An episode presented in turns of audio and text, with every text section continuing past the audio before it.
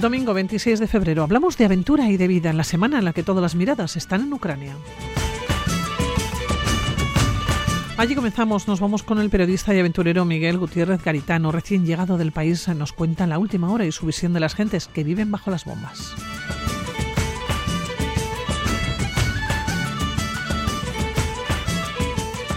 Seguimos en Ucrania con el profesor de Historia Contemporánea, Víctor Amaro.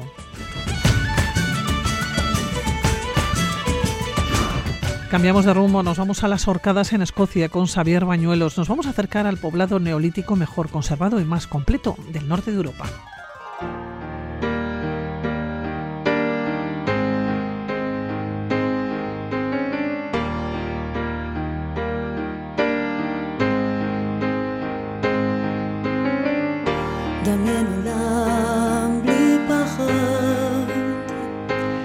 Y un año desde que comenzase la invasión rusa a Ucrania, una crónica anunciada que no resultaba inverosímil, pero que terminó convirtiéndose en una realidad. A lo largo de este largo año han sido miles y miles las personas muertas, heridas y que han tenido que abandonar sus hogares, que se han desplazado. Hoy la mirada está en Ucrania.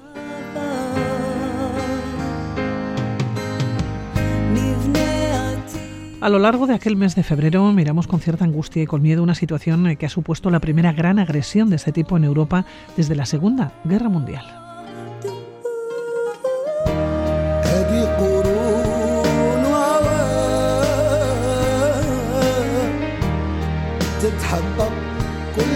Hace unos días volvía de Ucrania nuestro siguiente invitado. Él es periodista, es aventurero, es solidario. Salía de Vitoria con un convoy de unas 8 toneladas con productos de primera necesidad. Un viaje de ida y vuelta con un objetivo, mostrar ucranianos bajo las bombas.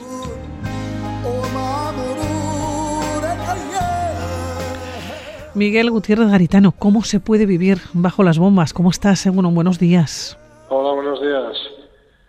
Bueno, eh, se puede vivir porque no queda otra a la gente que está allí, no, nada más, o sea, no les queda otra, eh, es lo que les está pasando y tienen que continuar con su vida.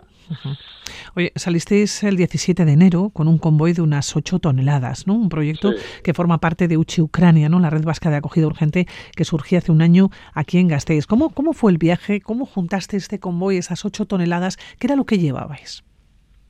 Bueno, sobre todo esta vez se ha puesto el acento en, en, generadores, eh, ropa de abrigo y luego, por supuesto, material de cura y eh, sillas de ruedas, eh, pues muletas, comida de, pues comida muy necesaria. Por ejemplo, hay una comida especial para enfermos de cáncer que necesitan que se llevó al oncológico, al servicio oncológico del hospital de Kiev. Eh, comida, un tema de higiene íntima, de mujer, también pañales, ese tipo de cosas. Bueno, ¿cómo ibais y cómo salisteis de aquí, de, de, Vitoria? ¿Cuántas personas y cómo fue ese camino, ese recorrido? Pues fue complicado esta vez. Fuimos siete, siete furgonetas y con 14 personas, dos conductores por furgoneta y bueno, pues hubo una avería en medio, un coche se quedó varios días tirado. Eh, luego pues eh, entramos eh, y, llegamos muy, muy tarde en la frontera, nos, es la vez que peor hemos estado en, la frontera, los trámites han sido pesadilla y al final pues nos, nos retuvieron mucho y la gente llegó a entregar todo lo del convoy a, una, a un almacén que tenemos palabrado pues muy tarde por la noche. La gente agotada fue un poco duro. Luego a partir de ahí pues ya volvieron casi todos. Nos quedamos tres con otro con otro proyecto, pero la verdad es que ha sido duro, ha sido duro. Miguel, entrasteis por la frontera de Polonia. No, esta vez entramos por la de Eslovaquia, porque íbamos a un almacén que lleva una ONG que con la que trabajamos que ellos distribuyen la ayuda que se, que se llega y son muy transparentes en donde llega y tal, y entonces lo llevamos allí, está en las montañas, es un almacén que está en las montañas de los Cárpatos ucranianos, digamos, ¿no? De Transcarpatia. Y, y bueno, pues, llega, pues llegó de noche después de una paliza impresionante. Pero bueno, ahí se hacen las cosas. Entregasteis el material y, como bien dices, una gran parte se volvieron con la furgoneta, pero vosotros continuasteis. ¿Por qué? Bueno, porque teníamos otro proyecto que se llamaba Ucranianos bajo las bombas, que constaba de informar y concienciar a la gente con historias con historias de, la gente normal, de cómo vive ¿no? en una guerra. Y queríamos poner cara a las personas que, lo están pasando, eh, testimonios, etcétera. Y luego también queríamos, si hacemos más cosas, colaboramos con una ONG que se llama Healthcare y con que estaba colaborando con Caritas y con Slovakia Night, que es una de eslovaca, y bueno, pues les estuvimos ayudando en sus actividades y también estuvimos haciendo, preparando otras, otras ayudas y otras misiones. Hay que prepararlas en el terreno, ¿no? Vale, de lejos es difícil. Miguel, entráis a un país que sabíais, y sabéis, claro, que está en guerra. ¿Cómo se mueve uno por allá? No es lo mismo que ir a otros países, ¿no? En los cuales no están cayendo bombas continuamente. No, claro. bueno, ha ido cambiando mucho, en cada momento es distinto, porque por ejemplo, la primera vez que entré era una locura, la guerra estaba prácticamente en, toda la parte oeste, ¿no? Según entrabas era estaba lleno de refugiadas, de mujeres y niños en la frontera apilados en muy malas condiciones. Había checkpoints desde el principio porque la guerra la tenían encima en el propio oeste. Era muy complicado. Por otra parte, faltaba la gasolina, había que entrar en los vehículos con eso previsto, si no te quedabas tirado y perdías el coche. Y en cambio ahora, pues, la guerra está en Donbass, que está lejos, digamos, de la frontera oeste, con lo cual en la parte oeste está bien para moverse, hay gasolina, el problema es pues que no hay electricidad, han destruido, hay problemas de agua, han destruido todo lo que es la infraestructura civil, ¿no? y la gente lo está pasando muy mal. Entonces, cada momento tiene sus complicaciones. ¿De qué temperatura estamos hablando? Porque habéis vuelto hace una semana aproximadamente. Es decir, que gran parte del pues invierno... Menos 10. Menos 10 grados, pero para allí decían que hacía mucho calor por el cambio climático, porque normalmente es menos 30 en esta, en esta época. Hay que vivir sin luz y sin agua con menos 10 grados, ¿eh? Sí. Bajo cero. Sí, es, es muy duro. Y hay gente que va a morir porque hay gente enferma o muy mayor, que esto es una puntilla, ¿no? ¿Recorrido que hicisteis? ¿Por dónde os movisteis? Porque como bien has dicho, tú has viajado a Ucrania ¿no? en varias ocasiones, hace un año, cuando todo esto surgió, cuando surge eh, Euchi Ucrania, eh, vosotros, eh, y tú concretamente vas allá al país y te mueves. Eh, has hablado de los checkpoints, nos lo contaste también, pero ahora, claro, estamos hablando, sí. Hemos dado toda la vuelta porque hemos ido primero por la zona de Chitomir y Kiev y la corona de Kiev que está toda destruida y luego hemos ido a Kharkov y de Kharkov hemos entrado a Donbass, ¿no? hemos llegado a Bakhmut, que es la ciudad que está casi asediada y hemos estado en Kramatorsk, Sloviansk y demás y bueno, pues esa es la zona que hemos que hemos tocado. Y luego vuelta, que queríamos estar en Kherson también, que está siendo bombardeada desde el otro lado del río a diario. Y finalmente Odessa y, hemos regresado por Eslovaquia, y perdón, por Moldavia, que es otro país que está en una situación complicada, porque también están sin electricidad, que les han sometido a eso desde Rusia, ¿no? Porque los quieren intervenir también. Eh, Miguel, ¿cómo se mueve uno por esos, por esos lugares, por esas ciudades eh, que sabes? Positivamente decías, bueno, ahora mismo el oeste parece que está más tranquilo, pero tú te has ido adentrando ¿no? a lugares que precisamente tranquilos no, no, no, no están. Claro, ¿cómo duerme uno? ¿Cómo, se mueve? Claro, es una locura estar allá. Pues mira, en Bakhmut, cuando fuimos a entrar, eh, la primera vez no lo conseguimos porque hay tres carreteras y llegamos a la carretera principal, estaba bombardeada de tal manera que los soldados nos dijeron que si seguíamos estábamos muertos directamente. Entonces entramos por un camino que es el único que queda abierto aún, pero con mucho riesgo, que es un caminillo que lleva desde la aldea de Chasit Yar hasta Bakhmut. Y ahí, pues, nos recomendaron un día nublado porque los drones marcan a los vehículos que entran en Bakhmut y luego te destruyen el coche con la artillería. Entonces, nos dieron un 30% de posibilidades. o sea, hay muertos a diario, ¿no? Allí en esa carretera. Entonces es una locura. Y luego la ciudad, pues, ¿qué te voy a decir? Está siendo pulverizada, pero todo el rato. O sea, no, no es que haya bombardeos, es que no cesan. O sea, está todo el rato siendo bombardeada completamente.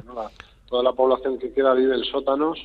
Hay unos 500 niños todavía eh, esperando a que entre, pues fíjate tú, el ejército convicto de los Wagner, ¿no? De los mercenarios.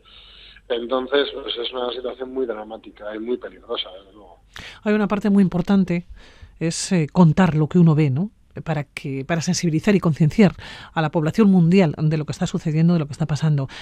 Historias que os habéis encontrado, ¿qué te han contado?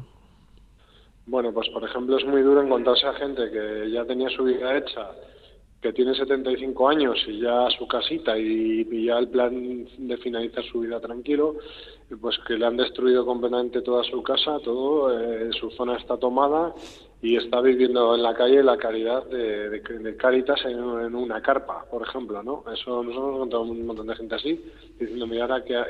y algunos con los familiares muertos. Y es, pues, historias realmente terribles. Luego pasarse por un hospital y ver eh, lo que hay en los hospitales de mutilados y demás es terrible. O sea, historias verdaderamente dramáticas. Además, estamos hablando de una guerra de muy grandes dimensiones, con lo cual hay muchísimos heridos terribles. Y, y luego pues por supuesto eh, desplazados no gente todo el rato durmiendo como puede donde puede y todo el rato moviéndose. Y luego la parte que no se ve los odios que se crean no eh, las guerras no traen nada bueno. Eh, se están se han creado odios para generaciones tremendos y y es algo muy duro, de verdad, desde luego. Bueno, para que se hagan una idea los oyentes, los primeros 10 días de hace un año salieron de sus casas más de 10 millones de personas, un número nunca visto desde la Segunda Guerra Mundial. ¿Te has, ¿Te has encontrado con historias, eh, Miguel? ¿Hay personas que os han dicho, llevadme con vosotros? Hombre, había gente que te daba a sus niños a la frontera, sin saber quién eras, para que te los llevaras, ¿no? Eso es algo que ya define una persona, una madre que te quiera dar un niño y a mí yo no puedo salir, pero sácalo como sea, pues es lo que define la, la situación, ¿no? Eh, eso lo hemos visto muchas veces. Y luego ahora digamos que eso está un poquito mejor organizado. En Europa lo han hecho mucho esfuerzo para que el tránsito sea más fácil, pero pero mm, te sigues encontrando historias terribles y luego familias que han quedado en el otro lado y que no pueden pasar. O sea, hay familias partidas en las que varios miembros han quedado en el lado ruso y no tienen manera de volver.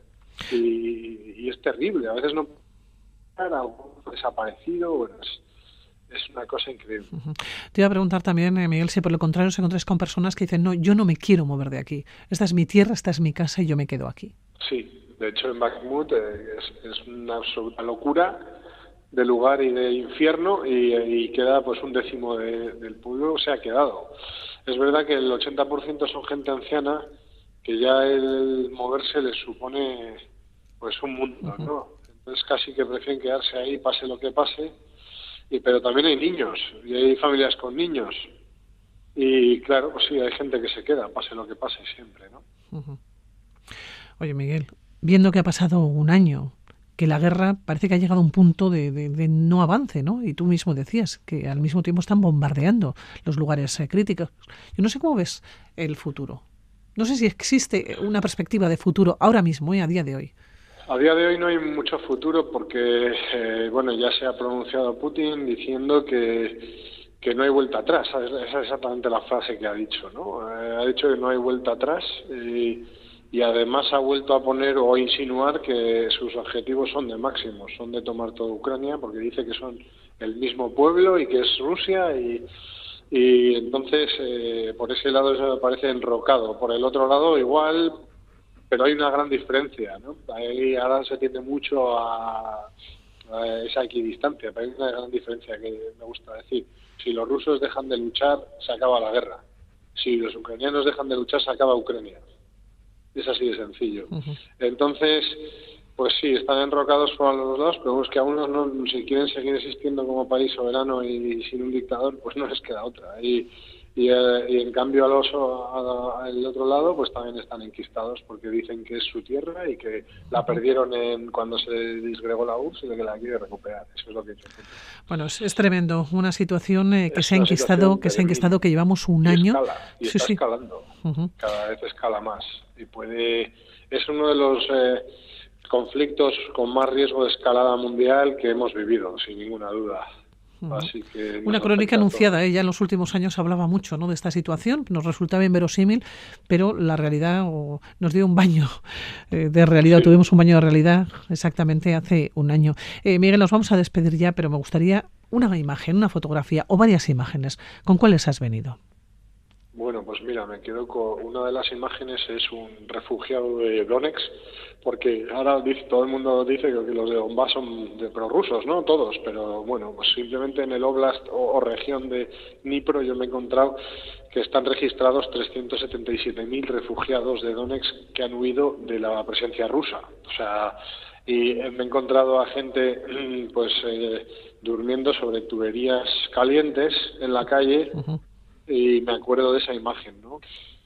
Luego otra imagen terrible, también de Dnipro, fue cuando cayó el misil el 14 de enero en misil Caliber, eh, que cayó en un edificio y lo destruyó entero matando a 40 personas, o 47 creo que fueron. Eh, y, y, una imagen terrible que se me, me produjo pesadillas y fue una niña que estaba en el baño en ese momento, destruyó el edificio y se quedó en el abismo, o sea, colgada con una toallita puesta en, las rodillas y una cara de shock absoluto porque no entendía ni lo que había pasado. Y acaba de perder a toda su familia y estaba herida y colgada en un baño en una situación pues pues indigna, ¿no? Ahí en el, en el abismo esperando a que los bomberos le sacaran.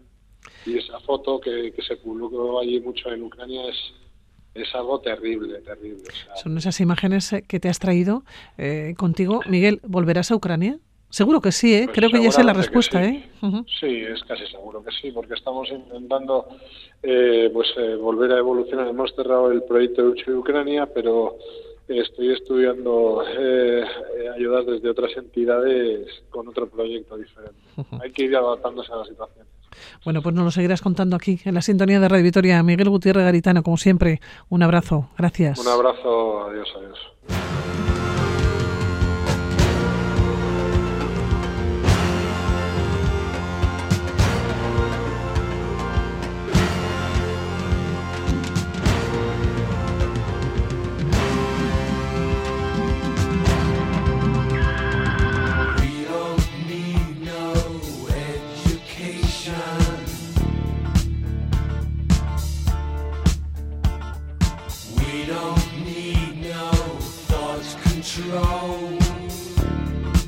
Ucrania, la gran protagonista en las últimas eh, semanas, en el último año. Y hace unos días encontrábamos el siguiente titular: El dramático retorno a Europa de Ucrania. El devenir político y social de Ucrania ha caracterizado de manera dramática lo que supone ser un Estado pivote entre dos culturas políticas.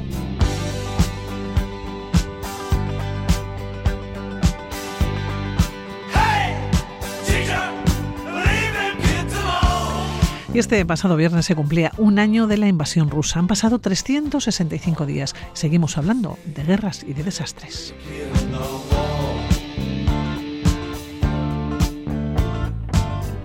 Víctor Amado, profesor de Historia Contemporánea, autor del titular y autor de la crónica que hablaba de, Ucrania. La guerra continúa. Víctor, ¿cómo estás? Eguno, buenos días. Eguno, buenos días. Pues muy, muy encantado de estar aquí contigo, se va a empezar. o sea, que gracias por la invitación. Pues sí, seguimos en guerra y, yo creo que lo, lo, peor, podríamos decir, más, más allá de lo que ha sucedido, que es muy malo, pues es que yo diría que... Que se enquiste quizás, o sí, yo, yo, yo, yo, soy de los que piensa que el 23 vamos a seguir en guerra y, incluso yo ahí siempre estoy poniendo ahí donde me dicen pues que el 24 iba a depender un poco también del calendario electoral el estadounidense que tocan elecciones pero vamos, yo creo que el 23 y más con el, digamos, con el acopio de armamento que se va a mandar a, Ucrania, pues todo nos indica. Y, y, el, y el acopio de armamento que está y de renovación de, de, recursos militares que está haciendo Moscú, pues nos invita a pensar que, el 23 va a ser un año también de guerra, claro. Víctor, tú que conoces muy bien la historia, ¿no? Y además, ya no solamente por eh, formación profesional, sino también por gusto, ¿eh? Sí, sí. Eh, estamos en la Tercera Guerra Mundial. De otra manera, Estamos en el siglo XXI. Sí, no, yo no, lo creo, no lo creo, no, lo creo francamente. ¿eh? Eh, aparte que la historia nunca se repite, pero esto ya es una, un clásico. No, no, no, no, no estamos. A día de hoy, Eh, lo que va a pasar en el futuro no lo sé. Pero a día de hoy no. Estamos en una guerra europea.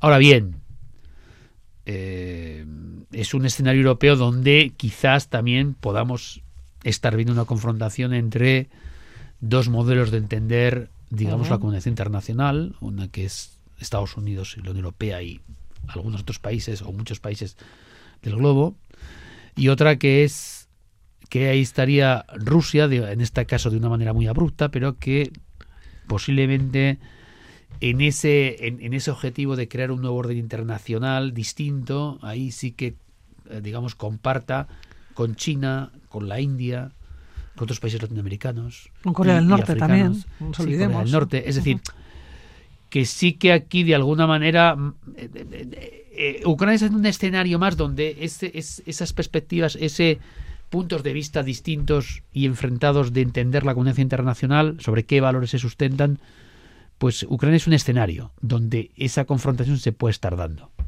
Un escenario. Claro, esto a día de hoy no involucra en la guerra a todos los estados, como fue, sobre todo la Segunda Guerra Mundial. La Primera Guerra Mundial fue una guerra también bastante europea. ¿eh? La segunda sí que fue mundial. Entonces, claro, esto, claro, otra cosa es que si imaginemos, ¿no? Que no, no, no espero que pase, es que después de esto de repente salta el tema de Taiwán y ya nos empezamos a muchos conflictos de ese tipo y eso genera ya, pues entonces ya hablaremos bueno, estamos viviendo un siglo XXI muy convulso. Sí, ya no solamente Rusia y por Ucrania, eso, ¿eh? muy convulso en el mundo. Por eso decía antes que a día de hoy yo no sé lo que va a pasar dentro de cinco años. Y te iba a preguntar, Víctor, por el mapa de Ucrania. Después de una guerra cuesta mucho, desde luego, volver a la normalidad, pero a día de hoy es una Ucrania también muy eh, como comida de alguna manera, ¿no? Que le Rusia le ha ido comiendo por todos los lados, por el este, por el oeste. Lo, primero que hay que decir es que le, comió Crimea en el 2014. Esto para empezar, que, no es, poco. eso ya, y eso ya hay que decirlo así, se da por amortizado. O sea, que aquí cuando Putin se queja, se da por amortizado que eso ya se va a quedar ahí. Y sí que es cierto que todas las zonas, del Donbass pues están siendo, digamos, ocupadas y además ya Rusia está intentando hacer ahí desde penitenciarías hasta infraestructura para rusificar y para decir en una futura negociación que eso es territorio ya ruso.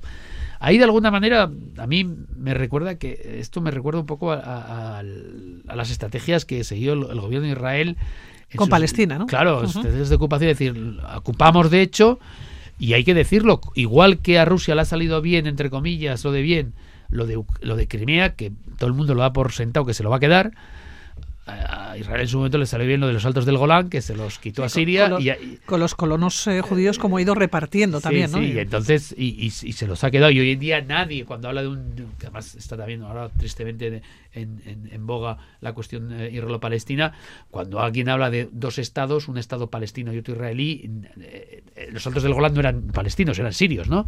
Pero nadie, nadie se plantea hoy en día decirle a Israel, tienes que devolver los altos del Golán. ¿No? Bueno, pues estas cosas suceden en la historia también, ¿no? Entonces, por eso eh, esa posición de, Rusia de intentar por la vía de los hechos ir rusificando ese territorio, pues en fin, no es una eh, tiene tiene su aquel y tiene su intencionalidad, otra cosa. Y yo creo que por eso yo creo que Zelensky es muy muy en ese sentido lo ve muy claro y eso es lo que quiere evitar y por eso está pidiendo tanto digamos tanto tanta ayuda, ¿no? Tanta ayuda por lo menos para que sea un territorio en disputa no tanto porque lo vaya a conquistar, a reconquistar o a conquistar, sino porque si hay algún tipo de proceso, ese territorio está en disputa y no se dé ya asumido como Crimea. Esto es, en la guerra estas cosas son importantes, ¿eh? claro, ¿a, qué coste?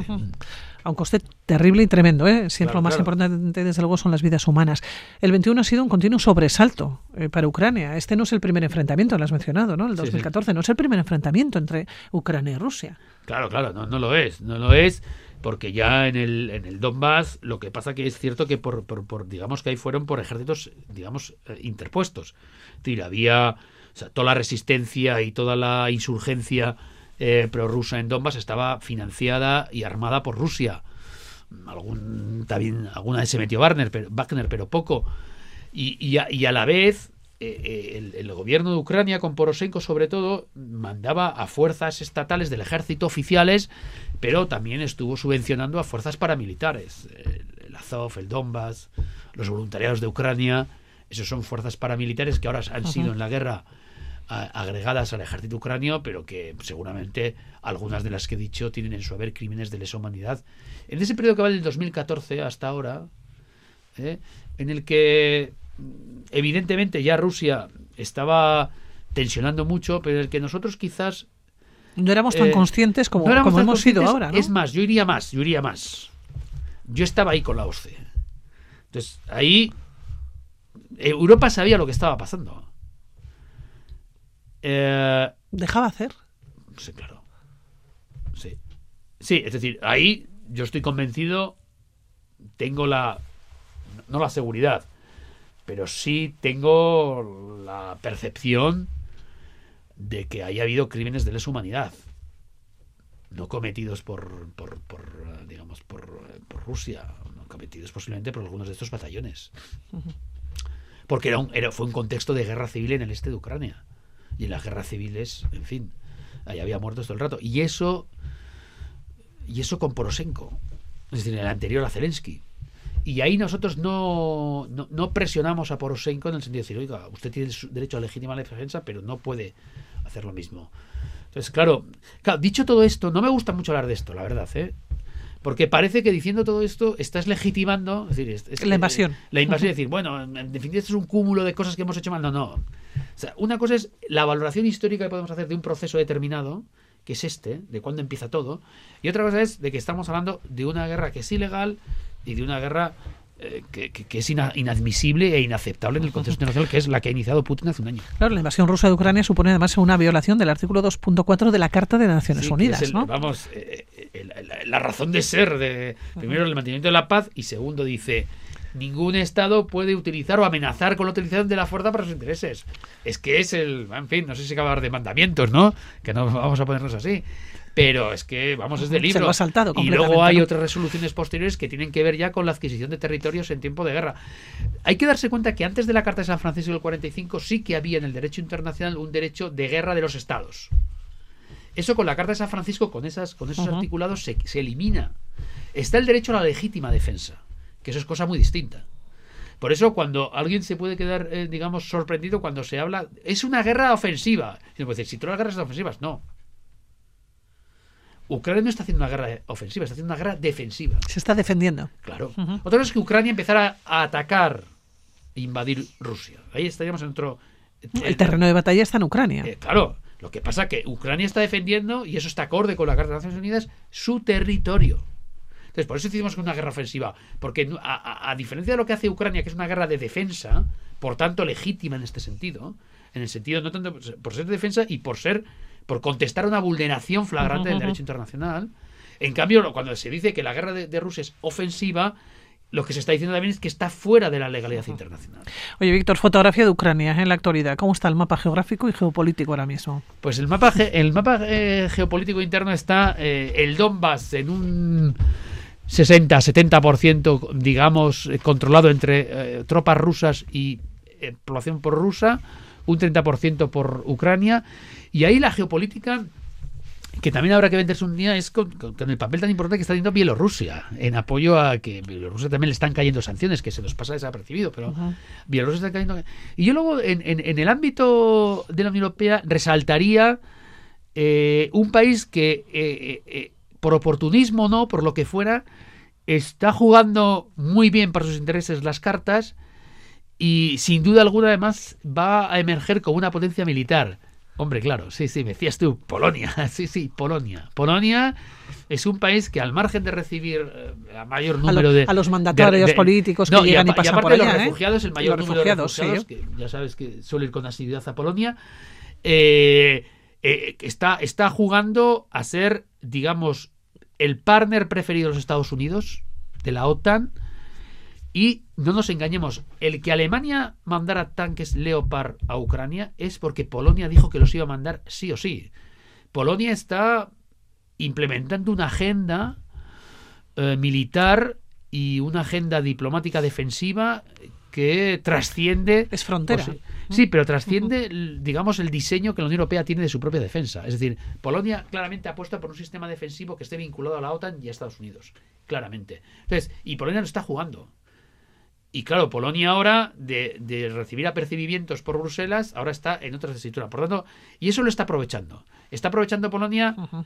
y, eh, primero, lo que hay que reconocer a Polonia es el tema de los refugiados, que es el que más pero también está aprovechando Polonia aquí para para sacar tajada para hacerte pues, sí, para hacerse en el a ver, tajada. no, no es hacer tajada sino hacerse un sitio pero, como potencia y ser la potencia del este claramente de la Unión Europea de los aquellos famosos pero eso es sacar tajada quiero decir aprovechar claro la situación el que cae en desgracia totalmente que ya ni para un lado ni para otro es Orbán claro. Porque Orbán apoyó a Putin claro. Los los húngaros y polacos estaban juntos, pero claro, hay una cosa que los húngaros y polacos ahora no, no, no, no, no son compatibles. Es decir, que los polacos están en, contra de todo lo que sea Putin y Orbán está más favorable a Putin. Eso ha hecho separarse a los. Pero es que Qué la, somos, la ¿eh? ultraderecha eh, europea se está yendo básicamente, en vez de con Orbán, le está dejando solo y se está yendo con las opciones claramente polacas de la ultraderecha polaca, que son los que gobiernan, que, que si no me equivoco, en menos de dos meses, en mes y pico, uh -huh. tienen, tienen elecciones al Parlamento, al SEM, ¿eh? los, los polacos. Pero sí, yo creo que es un país que va que, que, que, va a resurgir en ese sentido como una... Y estaremos, estaremos muy pendientes, por cierto.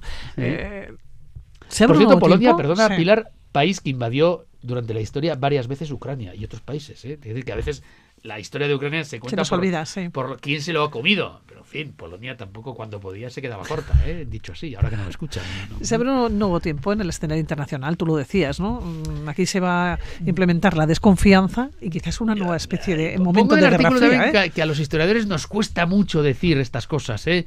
Da la sensación, da la sensación que sí. Da la sensación que sí, porque lo que ha hecho Rusia es, digamos, ha roto, digamos, el Rubricón de manera muy abrupta. Uh -huh. y bueno, de... y, y, y, más allá de que en, en, un medio plazo tengamos que articular algún tipo de relación con Rusia, evidentemente esa relación va, va a partir de la desconfianza y va a tener muchos años de desconfianza. Es decir, de, de todo por escrito, todo bien hecho, y aún así eh, nos vamos al por si acaso, ¿no? Eh, más allá de, de, que no esté Putin, ¿eh? porque yo creo que la posición actual de Rusia, yo me da la sensación de que trasciende a Putin. Otra cosa es que igual si no está Putin y está otro, las formas sean distintas, pero yo creo que el posicionamiento global en, en, en, el, en el, escenario internacional, yo creo que trasciende a Putin, eh, posiblemente. Entonces, sí, vamos a un escenario que no es de guerra fría porque es muy multipolar, pero sí es de desconfianza y sí es, desde luego, esto lo tenemos muy claro, lo estamos viendo, de un, de un periodo de aumento de los presupuestos en defensa. Esto, esto ya es. O sea, en este, en este, esto no es que vaya a venir, esto ya está. O sea, te hablaba antes de Polonia. Polonia quiere inter, invertir el 5% de su PIB en defensa, que está el doble del 2,5% que pide ahora mismo la Unión Europea y la OTAN. España está muy por debajo de eso. Pero es que todos los países están haciendo eso. ¿Por qué les están mandando Leopard, Leopard viejos? Porque están comprando los nuevos. Quiere tener 300.000 hombres eh, efectivos, recursos humanos de ejército, Polonia. Sería el, el ejército más grande de Europa. Es decir, esto ya no es que va a llegar, esto ya está. ¿Eh? Bueno, Víctor, tendremos que quedar otro día. Tenemos que seguir hablando que... conforme va avanzando. Si tú me dices, ven, lo dejo todo. ¿No me decías la canción? Pues nada, eso es. Casi, casi. Víctor Amado, muchísimas gracias. A ti, a ti, Pilar. Hasta luego. Aur.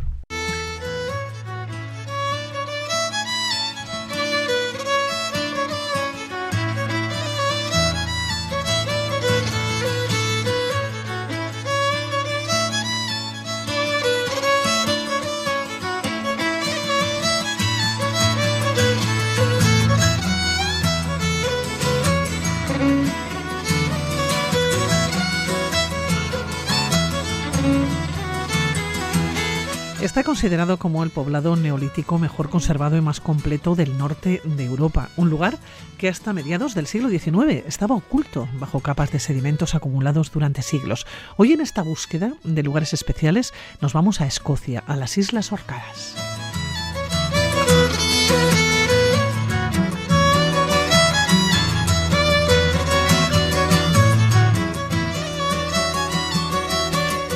Xavier Bañuelos, un asentamiento considerado Patrimonio de la Humanidad por la UNESCO. ¿Cómo estás, Xavier Egunón?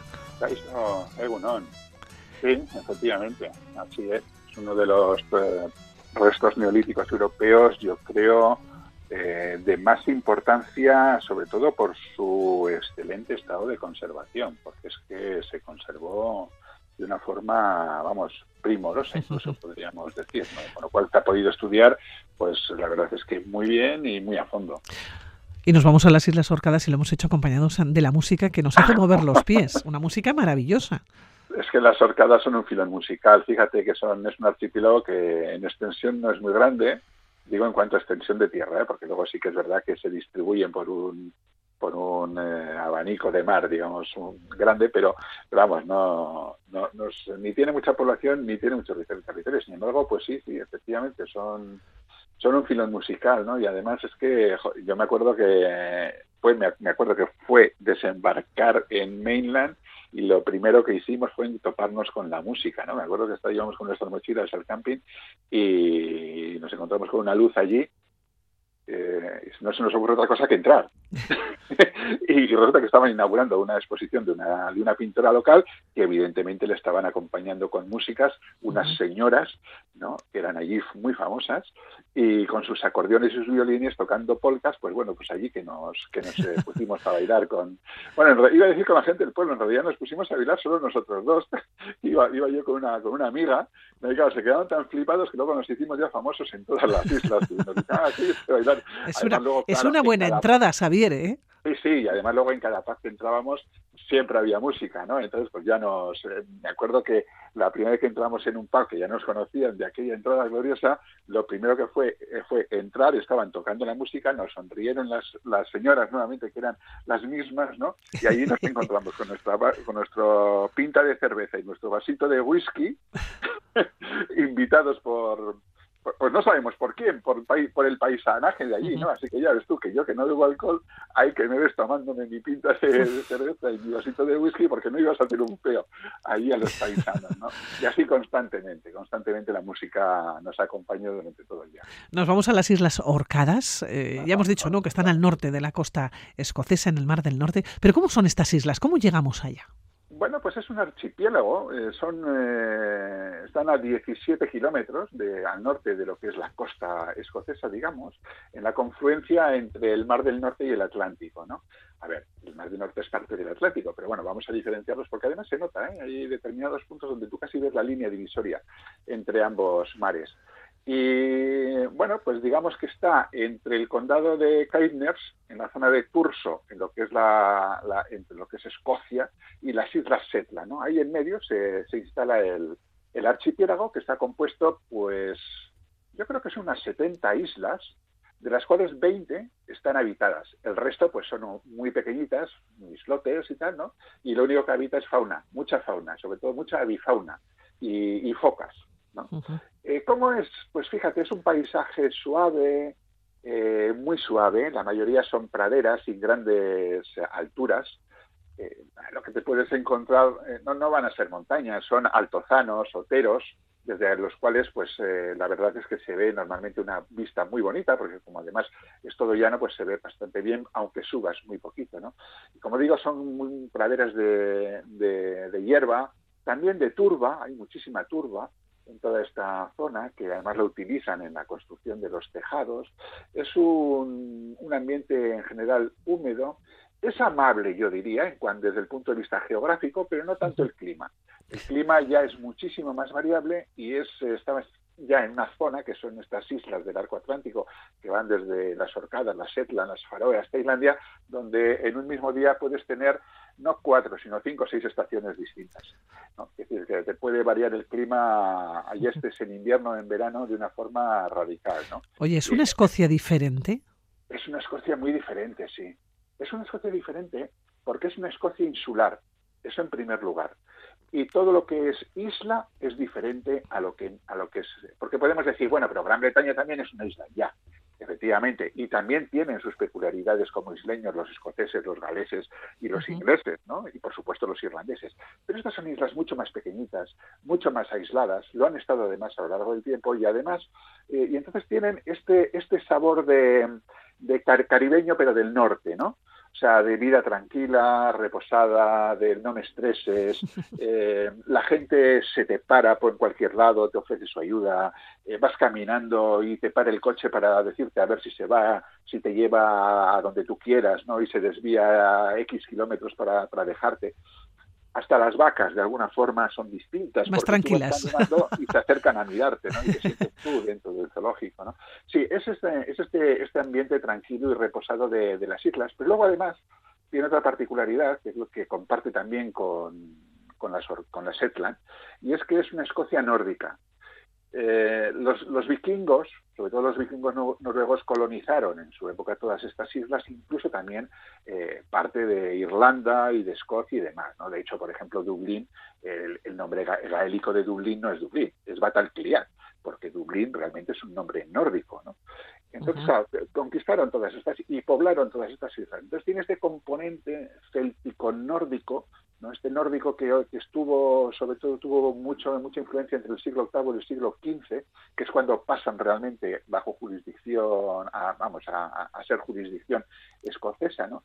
E incluso durante siglos aquí se ha hablado otro, otro idioma, ¿no? Que era el Norna, que era el idioma nórdico heredado de aquellos noruegos, aquellos vikingos que conquistaron y que se compartía con el gaélico. Hoy no se habla ya el Norne.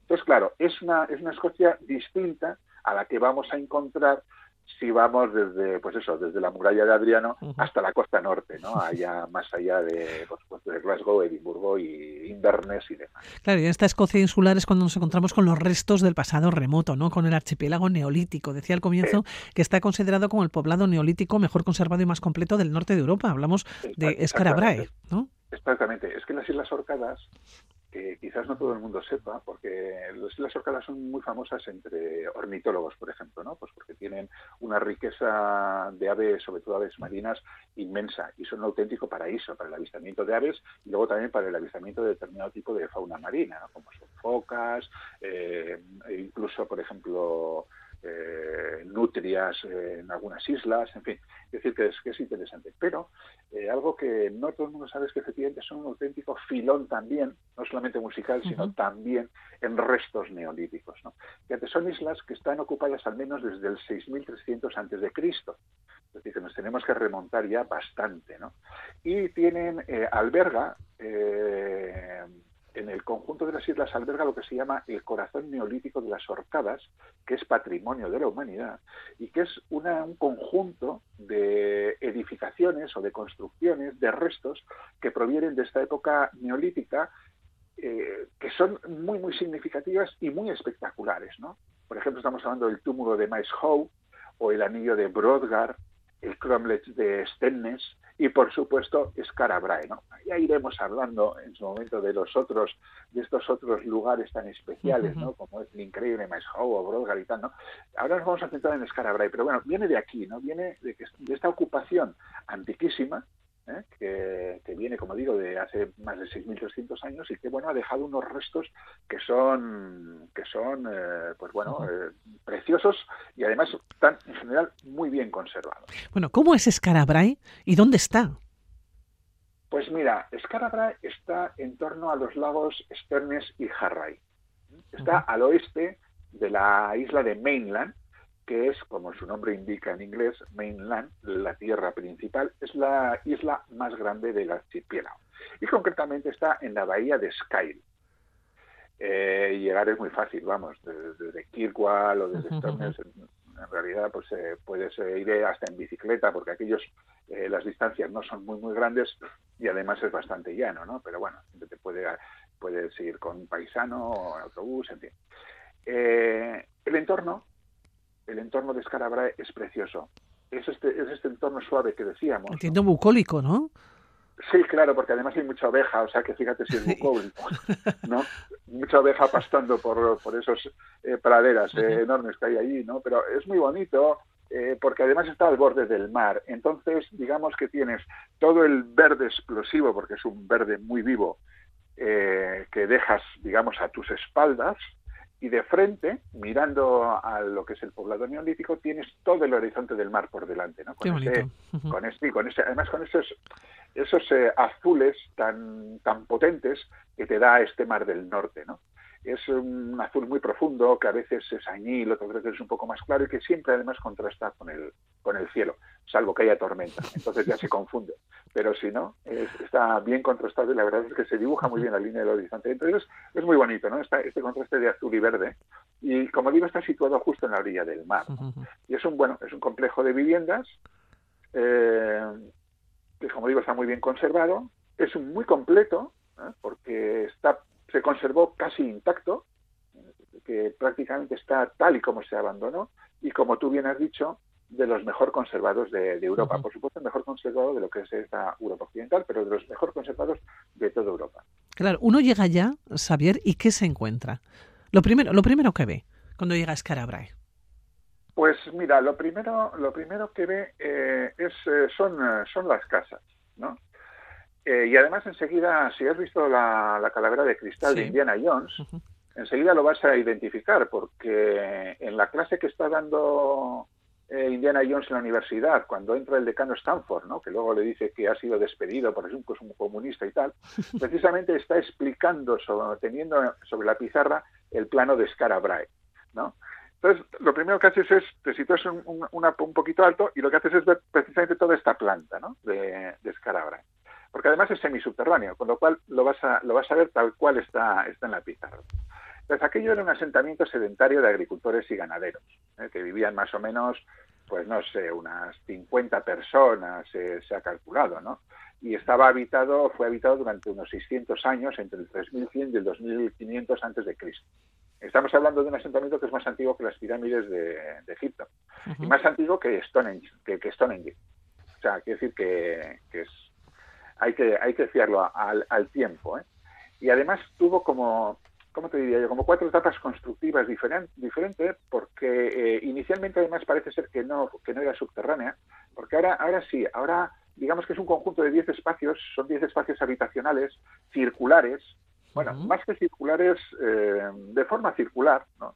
Aunque tiene formas diferentes, que son subterráneos o semisubterráneos, están, están, eh, excavados en, el suelo. ¿no? Bueno, inicialmente no lo era, al parecer lo, soterraron para protegerlo de las inclemencias del tiempo. Entonces, bueno, forma un poblado compacto, bastante compacto, con habitáculos que son adyacentes unos a otros, están adosados, más o menos de unos 25 a 35 metros cuadrados, que están construidos en mampostería de tierra seca, es decir, cualquiera que haya estado en Menorca, por ejemplo, y vea cómo se han construido allí los muros, sabrá lo que es esto de la tierra seca, que es la acumulación de lajas o de rocas sin ningún tipo de, de argamasa, es decir, tiene un aspecto muy rústico, y eh, te vas a encontrar pues con, estos, con estas habitaciones en las cuales puedes, puedes ingresar. ¿no? Y tienes pues desde un gran salón, eh, lo que podría ser el comedor, eh, dormitorios, depósitos excavados pues, a modo de despensa. Tienen incluso un pequeño retrete, un habitáculo dedicado a, retrete y luego existe mobiliario, curiosamente, ¿no? mobiliario de piedra que muchas veces está adosado a, las paredes. Bueno, y que tiene gran valor histórico, por cierto, ¿por qué se abandonó? Pues fíjate, eh, en realidad no se sabe por qué se abandonó, porque no hay rastros de guerras, no hay rastros de que haya habido una destrucción, por ejemplo, debido a algún tipo de tragedia, no sé, algún incendio o alguna tormenta. En realidad, no se han encontrado armas, por ejemplo. Eh, entonces, lo que las hipótesis que más o menos se manejan eh, es que simplemente mm, se abandonó pues porque dejó de ser feraz en algún momento y la gente se fue buscando lugares más fértiles. ¿no? Claro, este abandono, que fue además un abandono, digamos, no traumático, eh, ha hecho que no haya sufrido, que no sufriera en su tiempo ningún tipo de destrucción y además, al parecer, fue cubierto, eh, fue cubierto casi de forma instantánea por sedimentos, por arena, con lo cual ha hecho que se haya conservado de una manera excepcional, ¿no? Con lo cual, pues el valor histórico es muy alto, el antropológico, por supuesto, es extraordinario porque se ha podido estudiar muy bien cómo eran las cuestiones de aquella época y luego tiene un valor estético también pues sorprendente. Increíble. Este, este conjunto del paisaje con las construcciones, la verdad es que es muy, muy bonito. Bueno, pues lo apuntamos en nuestra lista de deberes acercarnos a las Islas Orcadas. Nos vamos primero a Escocia, recuerden, luego las Islas Orcadas y ya en esas visitas nos acercamos hasta Scarabrae. Xavier, que nos despedimos. Cuídate. Pues nada, aquí nos vemos. Beso, Venga, agur. agur.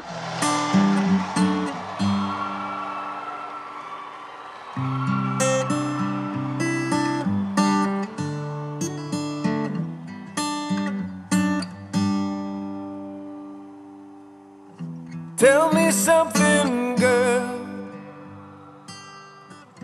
Are you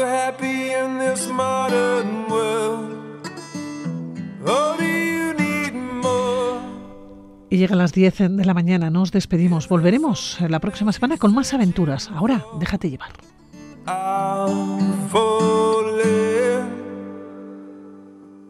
In the good times, I.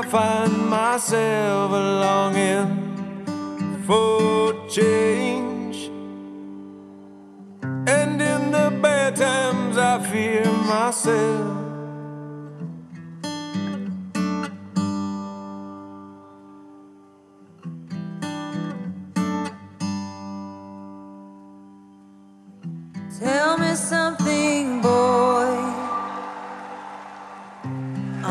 Tired trying to fill that void? Or do you need more?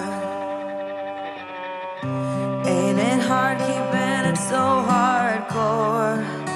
I'm falling. In all the good times, I find myself longing for